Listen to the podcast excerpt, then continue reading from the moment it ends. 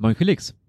Moin Peter. Moin Elmshorn. Herzlich willkommen zur 119. Ausgabe unseres Elmshorn Podcast. Redaktionsschluss ist heute am Freitag, den 29. Mai 2020, denn wir kommen wieder in normalere Zeiten. Du darfst wieder nach normalem Dienstplan arbeiten, ne? Oh ja, jetzt langsam geht's wieder los. Genau, und deswegen haben wir jetzt wieder den Freitag, den wir ja primär anpeilen, damit die Sendung schon für euch das Wochenende bereitsteht. Aber genau, Normalität kehrt ein. Die Bücherei öffnet wieder, habe ich gelesen. Man darf allerdings nur maximal mit zehn anderen Leserinnen und Lesern im sicheren Gebäude aufhalten. Das bedeutet, man soll sich da relativ schnell was ausleihen, maximal 15 Medien und dann das Gebäude halt wieder verlassen. Aber Okay. immerhin ein bisschen wie Normalität wieder. Ja, das stimmt. Also es, es geht wieder los langsam. Aber wollen wir einsteigen in die Presseschau, Felix? Das würde ich sagen. Und ich starte da auch gleich mal. Und zwar gab es einen spektakulären Fall in Elmshorn. Und zwar wurde in der Commerzbank äh, ein Geldautomat gesprengt auf spektakuläre Weise. Dabei ist, ich sag mal, die halbe Fassade sozusagen runtergekommen, kann man schon fast sagen. Im Eingangsbereich ist alles soweit zerstört. Äh, diese Tat wurde voraussichtlich von drei Tätern begangen. Zwei davon wurden schon gefasst. Einer befindet sich wohl noch auf der Flucht. Näheres dazu ist noch nicht bekannt, weil es einfach noch nicht bekannt gegeben wurde. Es wurde wohl eine Menge Bargeld entwendet, aber äh, auch ein Großteil der Beute wurde schon sichergestellt. Äh, ja, die zwei Täter wurden in Relling gefasst, so viel ist bekannt. Und äh, alles weitere werdet ihr wahrscheinlich die nächsten Wochen erfahren. Ja, da war auch ein Helikopter irgendwie, der kreist. Ja, genau, also ja, genau, weil, also äh, als die Fahndung ausgerufen wurde, da wurde wirklich ein Großaufgebot losgeschickt und dann gab es äh, eine, ja, ein Hinweis aus Relling, dass dort ein Wagen abgestellt wurde, der sehr verdächtig dem einigen vorkam und das war wohl auch dieses Auto, was die Täter zur Flucht genommen haben. Und auch in dem Auto wurden schon erhe- erhebliche Mengen Bargeld gefunden und bei zwei der ja, festgenommenen auch nochmal erhebliche Mengen Bargeld. Also das ging dann sehr schnell. Ja, ähm, waren wohl auch verbrannte Geldscheine irgendwie, die da im Bereich Schulstraße durch die Gegend geflogen sind. Also es war wirklich wohl filmreif. Wow. Ja, Und wenn man sich das selber an- an das große Hollywood-Kino. Ja, wenn man sich das mal selber angeguckt hat, also das ist schon, was das für eine Energie ist, die dann da, ja, sich da seinen, ihren Weg gesucht hat. Ähm, aus den Automaten dann ja heraus. Also das ist schon wirklich die, die Scherben, die überall lagen. Also hab selber an, äh, gesehen und äh, Wahnsinn. Aber man lernt daraus, dass sich Verbrechen nicht lohnt, weil die zwei stehen ja wohl irgendwie vor dem Haftrichter jetzt schon, ne? Genau, die sind jetzt schon, was das angeht, wahrscheinlich schon dingfest gemacht.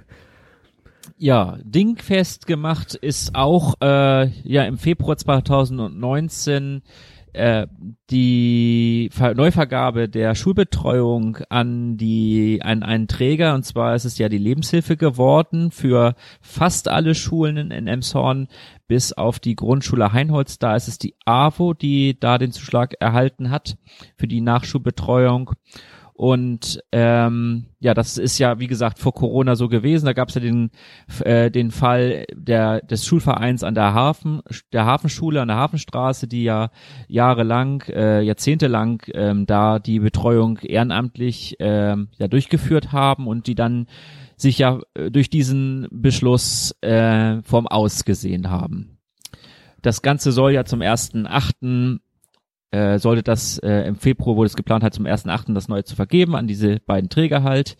Äh, der die Intention der Politik war damals beziehungsweise der Verwaltung der Ver Verwaltung war damals, dass ähm, man einen Ansprechpartner haben möchte. Gut, es sind jetzt doch zwei geworden, weil die AWO ja auch noch mit im Boot sitzt, aber die beiden sollten halt dann ähm, ja als direkter Ansprechpartner stehen und man wollte halt so ein bisschen wohl den in Anführungszeichen Wildwuchs beenden von verschiedenen Trägern.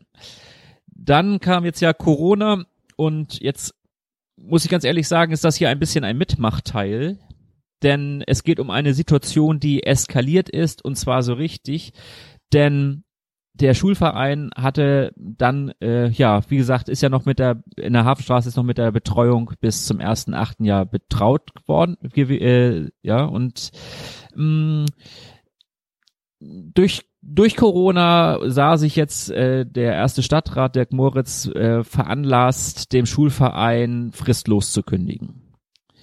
Weil ja. nach Aussage der Stadtverwaltung ähm, der Schulverein die Betreuung äh, von äh, 14 beziehungsweise 18 Kindern nicht sicherstellen konnte.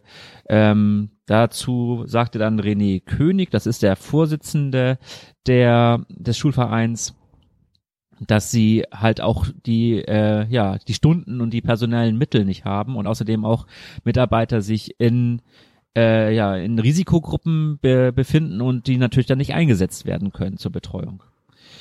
Ähm, soweit die Sachlage. Allerdings, ähm, ja, es ist eine sehr unübersichtliche Lage, äh, wo mittlerweile immer mehr Parteien sich einmischen.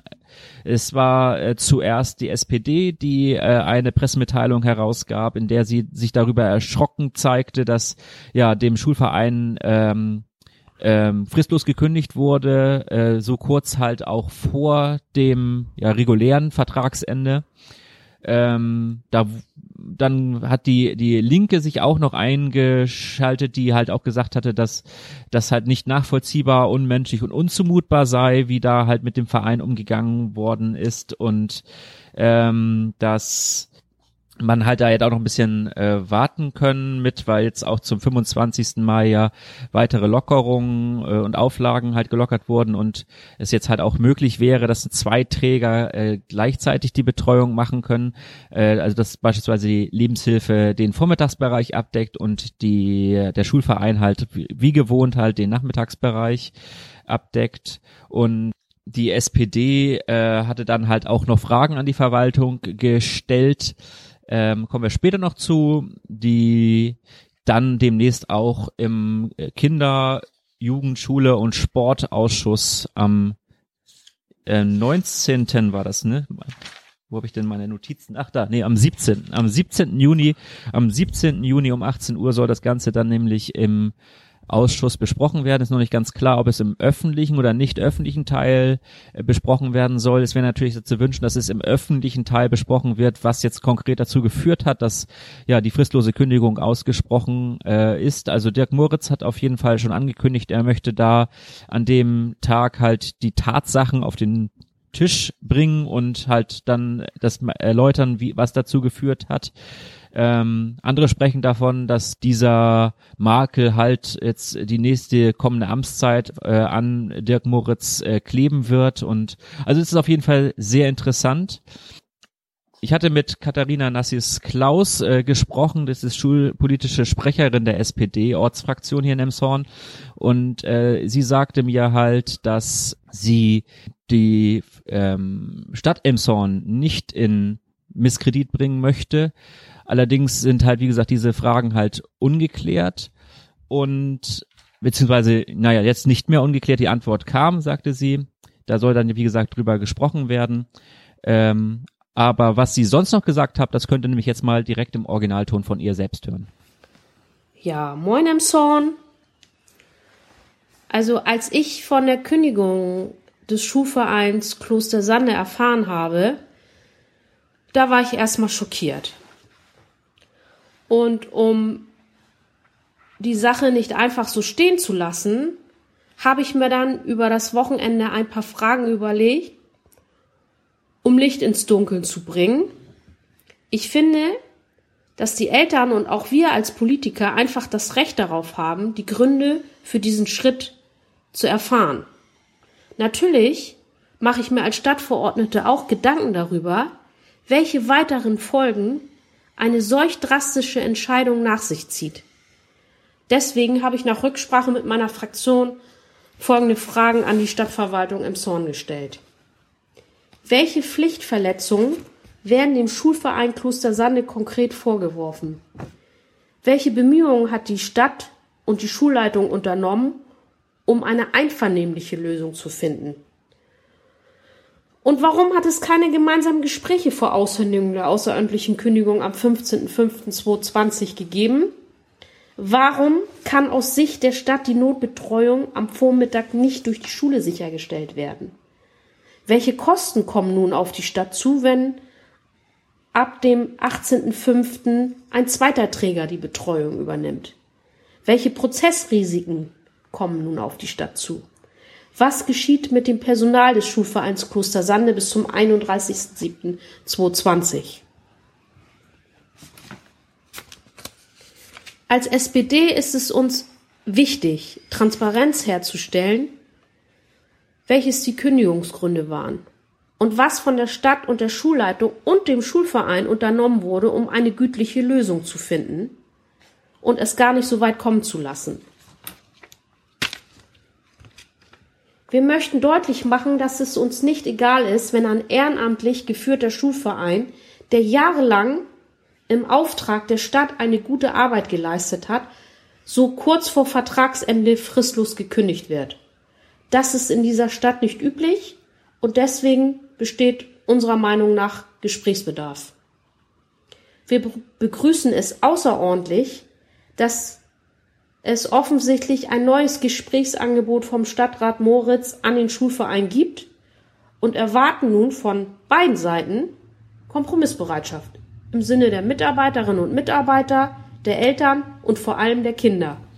Genau. Was allerdings, äh, ja, was man allerdings aus diesem Fall lernen kann, ist, dass die Kommunikation hier offenkundig komplett falsch gelaufen ist, denn ähm, die, beziehungsweise wie verhärtet die Fronten sind, denn einerseits in einer Pressemitteilung der Stadt herauszugeben, dass man sehr für das Engagement des Schulvereins dankt, gleichzeitig aber zu sagen, dass ähm, ja die Lebenshilfe wunderbarerweise so unbürokratisch äh, und schnell eingesprungen ist, ist natürlich auch, äh, ja, kann man als blanken Hohn deuten, würde ich mal interpretieren. Und andererseits natürlich dann auch zu sagen vom Schulverein aus, dass, ähm, dass die äh, Kündigung, beziehungsweise vorzuwerfen, dass die Kündigung geplant und gut vorbereitet war und dass ähm, ja alle Gespräche auf Augenhöhe der Stadt ähm, ja die äh, mit der Stadt halt nicht stattgefunden haben und dass man, man sich als Schulverein nicht als Lakaien der Stadt sieht, ist halt die andere Seite, ne? Ja, es ist schon auf jeden Fall sehr schwierig und ja, wie du schon sagtest, einiges schiefgelaufen da. Ja, kann man nur hoffen, dass jetzt vielleicht äh, ja der Schulverein da irgendwie noch mit einer guten, beziehungsweise alle Parteien mit, äh, mit einem blauen Auge davonkommen und dass die Mitarbeiter halt vielleicht tatsächlich äh, ja neue Arbeitsverträge bei der Lebenshilfe bekommen und halt dann da weiter beschäftigt werden können, weil für die geht es ja im Endeffekt um ihre Existenz.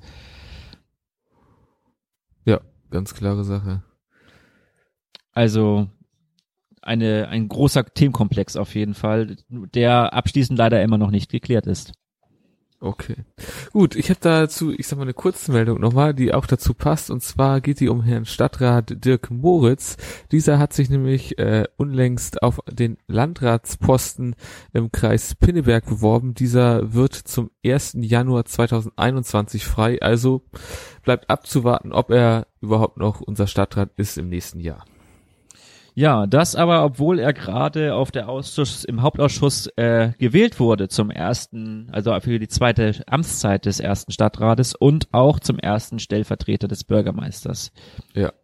Also, wer weiß, vielleicht kriegen wir bald schon wieder eine neue Wahl da. Ja, der, beziehungsweise die, äh, genau, die wird ja nicht von den Bürgern gewählt, sondern der wird ja von den nee, klar. Ne?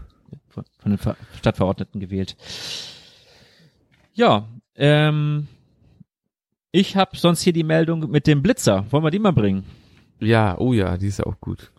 Ähm, die Stadt, nee, der, der Kreis, der Kreis Pinneberg, die Verkehrsüberwachung des Kreises Pinneberg hat sich einen 350.000 äh, Euro teuren Blitzer von einer Firma, von einer, äh, einer Messgeschwindigkeitsgerät äh, eines Herstellers halt geliehen, um diesen zu testen. Das ist so ein, ja, momentanes Top-Gerät. Es hat wohl derartig viele Funktionen und ist halt übermittelt, dass wohl alles gleich online ist, alarmgesichert und, und, und. Aber diese Alarmsicherung hat äh, äh, nicht verhindern können, dass dieses Gerät mittlerweile zweimal schon zum ja, Opfer von äh, Attacken wurde, nämlich wurde das Gerät äh, beklebt mit Panzertape, äh, also die Linse, um halt dann die äh, Verkehrsüberwachung halt ähm, ja zu unterbinden. Und zum Zeitpunkt äh, also zum Tatzeitpunkt war das Gerät halt an der Wittenberger Straße abgestellt, äh, meines Wissens nach an der Kreuzung Kaltenweide in diesem Bereich dort. Und äh, ja, ähm, da wird ja wohl öfter gerne mal ein bisschen schneller gefahren und das war wohl einigen Menschen ein Dorn im Auge, sodass sie dieses Gerät sabotiert haben. Mutmaßlich. Okay. Allerdings Ja, ist das auch nicht ein Emshorn-typisches Problem, denn genau dieses Gerät war auch, äh, also beziehungsweise dieses, dieses Modell war wohl auch in Bielefeld in Nordrhein-Westfalen äh, aufgestellt und dort gab es ähnliche Vorfälle. Ah, gut, okay. Also die Leute wollen sich das Schnellfahren nicht nehmen lassen. Genau, dazu passt nämlich auch ein Kommentar auf äh, shz.de ähm, von einer Leserin, die hat äh, hier geschrieben, dass es noch harmlos sei, was mit den Geräten passiert, aber was ist, wenn äh, ja durch den ähm, immer durch die durch den Straßenverkehr äh, durch den Bußgeldkatalog halt immer weitere äh, Anlässe gegeben werden, dass die Menschen halt immer aggressiver werden. Also so hatte sie es dargestellt. Okay, naja, schwer zu sagen, ob das jetzt da so, so ein guter Grund ist. Da wird ja darauf angespielt, dass man vielleicht die Strafen doch geringer äh, sozusagen macht, aber Genau, vor dahingehend allem nat- wurden sie ja gerade erhöht, gerade, ne? Muss man dazu sagen. Dem entgegen steht natürlich dann die, äh, die Aussage halt aus dem Artikel der äh, Emsonner Nachrichten, dass natürlich der einfachste Weg ist, teure ähm, Fotos äh, zu verhindern, einfach sich an die geltende Geschwindigkeitsregelung äh, äh, Regelung, äh, zu halten, Geschwindigkeitsbegrenzung und äh, dann natürlich dadurch auch äh, ja Strafen zu verhindern und ja, Ja, es ist es ist interessant, es ist genau dasselbe Thema wie letztens mit dem mit dem Falschparker, das, äh, die Diskussion um das Tempo 130 auf der Autobahn, also passt alles in dieselbe Ja. Schublade. Das ist wirklich immer das Gleiche, ja. Man möchte nicht äh, sozusagen sich an das geltende Recht halten, aber die Strafen möchte man natürlich auch nicht in Kauf nehmen, das ist ja klar. Und ich denke, wenn man mal über die Grenze guckt, zum Beispiel nach Dänemark, dann sieht man, wie diszipliniert man sich irgendwie an Geschwindigkeitsregelungen äh, Regelungen halten kann, wenn man es muss. Ja, oder in die Schweiz, weil da sind die Strafen nochmal ganz andere. Oder Also oder nach äh, oder nach in die Niederlande, ne? in jedes beliebige andere Land, Ja. glaube ich, sagen. Das Gut, da, das, das können wir so festhalten, genau. Ja, ich gehe dann gleich mal weiter. Wir sind hier, bleiben sozusagen teilweise im Straßenverkehr und zwar geht es hier um die Unfallstatistik des letzten Jahres. Die ist leider nicht so schön, wie man erhofft hat. Im letzten Jahr war sie ja, äh, nee, im vorletzten Jahr, in diesem Fall 2018 war sie ja äh, ganz erfreulich. Äh, viele Zahlen sind gesunken. Das haben wir jetzt wieder alles wettgemacht. Ähm, äh, zum Beispiel die äh, Unfälle äh, sind jetzt wieder gestiegen und zwar um 10 Prozent. Das ist interessant, ist, sind wir fast wieder auf dem Vorjahr, also dem Wert von 2017. Äh, also es sieht fast so aus, als wäre 2018 ein Ausnahmejahr gewesen, was die Zahlen angeht. Ähm, jetzt äh, sind wir in fast allen Sachen wieder gestiegen. Die Leichtverletzten, äh, da ist es auch wieder hochgegangen, die Zahlen. Die Schwerverletzten auch leicht. Insgesamt wu- wurden 18 schwer verletzt. Eine sehr erfreuliche Sache ist, äh, es sind nämlich auch Sachen runtergegangen. Wir hatten keinen tödlichen Unfall im vergangenen Jahr. Äh, verletzte Kinder sind auch äh, runtergegangen, die Zahlen, also wo verletzte Kinder beteiligt waren. Äh, und auch runtergegangen sind die, äh, t, äh, ja, die Fahrten oder Delikte unter Alkohol. Äh, um 24 Prozent runtergegangen. Äh, dann habe ich noch einen kleinen Fakt und zwar, äh, ich sag mal, Kreuzungen sind ja immer eher ein Unfallschwerpunkt und hier trauriger Spitzenreiter ist die Kreuzung Reichenstraße, Berliner Straße mit sieben äh, Unfällen im vergangenen Jahr. Ja, das soll es auch erstmal gewesen sein mit den Unfällen. Äh, falls ihr da weitere Informationen haben möchtet, einfach zum Beispiel in der Holsteiner nachschauen. Dort äh, sind da noch ein paar mehr Zahlen zu lesen. Genau, ist einfacher das zu lesen als das äh, zu genau, hören. das ist jetzt, das ist deutlich einfacher. Aber es, es kommen noch mehr Zahlen, keine Angst. ne? Die Lottozahlen oder Ge zum Beispiel. das könnten wir auch mal durchgeben. Ähm, wir haben gleich einen Unfall für die äh, Statistik 2020. Äh, den kannst du dir schon mal ins äh, Heft notieren. Den habe ich nämlich hier und zwar gab es am 26. Mai einen Unfall. Dort äh, mit, äh, ist ein 80-Jähriger aus dem Kreis Pinneberg äh, beziehungsweise aus Barmstedt meine ich mit seinem Fahrzeug äh, auf die Straße Kaltenweide Richtung Friedensallee gefahren und ähm, ja, gegen 13.45 Uhr dann äh, einen, hat er einen, ein Fahrzeug am Straßenrand, was dort geparkt war, gerammt und ist dann äh, laut Zeugenaussagen durch die Luft, also das Auto ist dann wohl wirklich abgehoben und durch die Luft geflogen und auf dem Dach äh, liegen geblieben. Das Ganze war dann ähm, ja da Höhe Uferweg und der 80-Jährige kam dann mit ähm, schweren Verletzungen ins Krankenhaus tatsächlich. Oh, das ist aber, das ist wirklich nicht schön, ja. Okay, äh, naja. Ich mache trotzdem noch mal weiter mit Zahlen und zwar auch nicht so schöne Zahlen. Hier geht es jetzt um die Kriminalitätsstatistik des Jahres vergangenen Jahres. Äh, diese wurde wieder von Dietmar Engelhorn rausgegeben. Ähm, ja, leider Emshorn bleibt trauriger Spitzenreiter. Das ist ja daran zu wahrscheinlich liegt es daran, dass wir halt die höchst verdichtete Stadt sind und auch die größte Stadt im Kreis Pinneberg, also Spitzenreiter im Kreis Pinneberg vorgemerkt, ähm, mit äh, 4.711 Straftaten. Das ist äh, nochmal ein Anstieg äh, um, ja, jetzt muss ich kurz rechnen, um, also um Anstieg um 190 äh, Straftaten.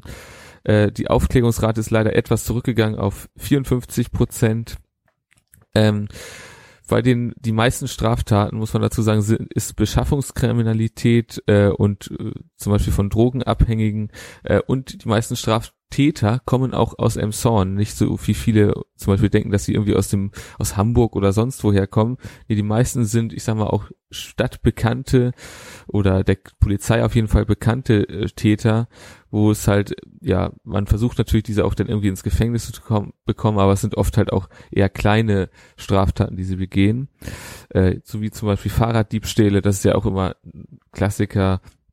Hierbei wurden äh, 540 Fahrräder im vergangenen Jahr äh, entwendet und was ich sehr interessant fand, über 100 sind auf eine Person zurückzuführen. genau, das habe ich auch gelesen, das ist Wahnsinn. Das ich, also, also, es gibt da sozusagen ein Straftäter, der ja sich wohl spezialisiert hat auf äh, Fahrräder.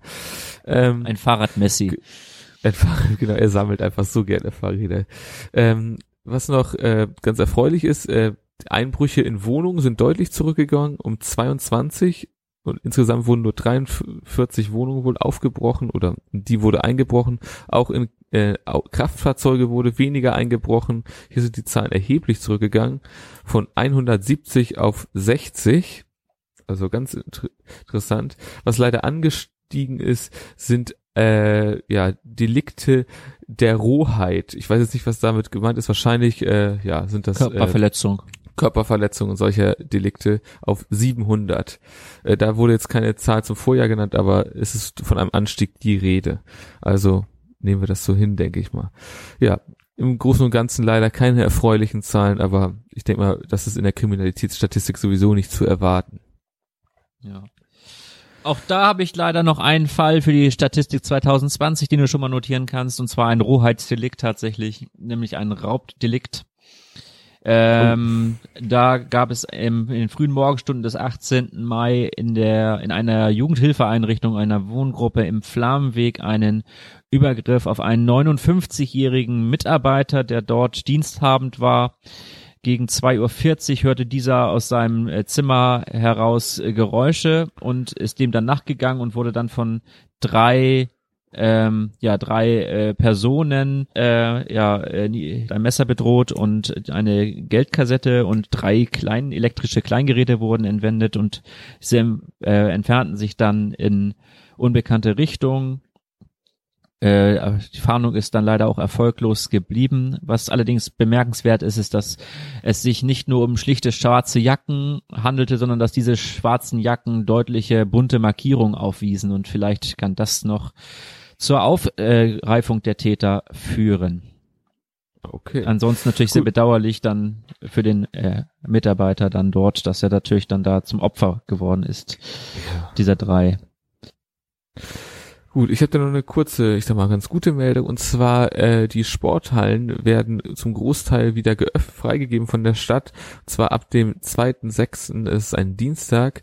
Diese natürlich unter strengen Hygienevorschriften Hierbei gelten wie immer äh, kontaktlose Sportarten sind auszuführen, äh, ein Abstand von zwei Metern ist zu gewährleisten. Die Gruppengröße wurde allerdings nicht festgelegt. Hier ist äh, sozusagen äh, nur die Rede von kleinen kleinen Gruppen, die aber nicht näher äh, sozusagen benannt werden. Und äh, die Stadt sagte, man will da auch äh, gucken, dass das jetzt nicht äh, zu streng sozusagen ist, sondern dass man auch guckt, dass da Sport wieder in einem sinnvollen Maße gewährleistet wird. Ja, äh, es gab die erste Sitzung des Stadtverordnetenkollegiums äh, und dort äh, ja war halt auch sehr viel mit Hygienekonzept und Sicherheit angesagt. Mikrofone wurden regelmäßig desinfiziert. Leute ha oder die Stadtverordnete haben von ihren äh, Plätzen hauptsächlich wohl gesprochen. Und ähm, was äh, interessant in dieser Sitzung ist, ist, äh, dass ähm, ja Bebauungspläne äh, verabschiedet wurden. Und zwar zwei einstimmig und einer nicht ganz einstimmig. Äh, einstimmig verabschiedet wurden die Bebauungspläne 990, das ist die Leichenstraße. Äh, da kann das jetzt auch losgehen mit dem Bauen.